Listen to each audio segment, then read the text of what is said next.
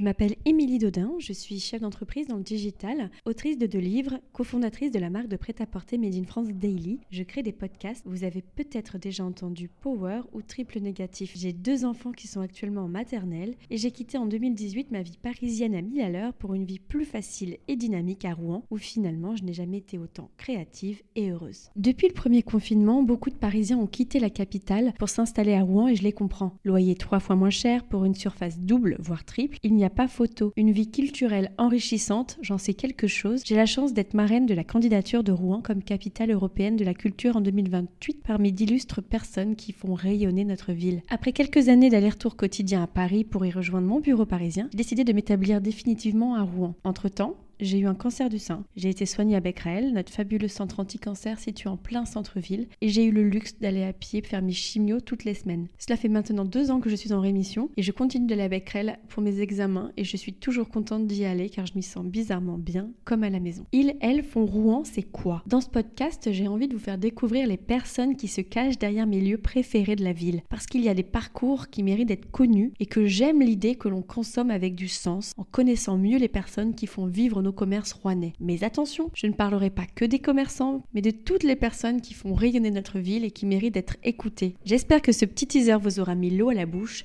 J'ai hâte de démarrer ce nouveau podcast avec vous. À très vite, je vous embrasse.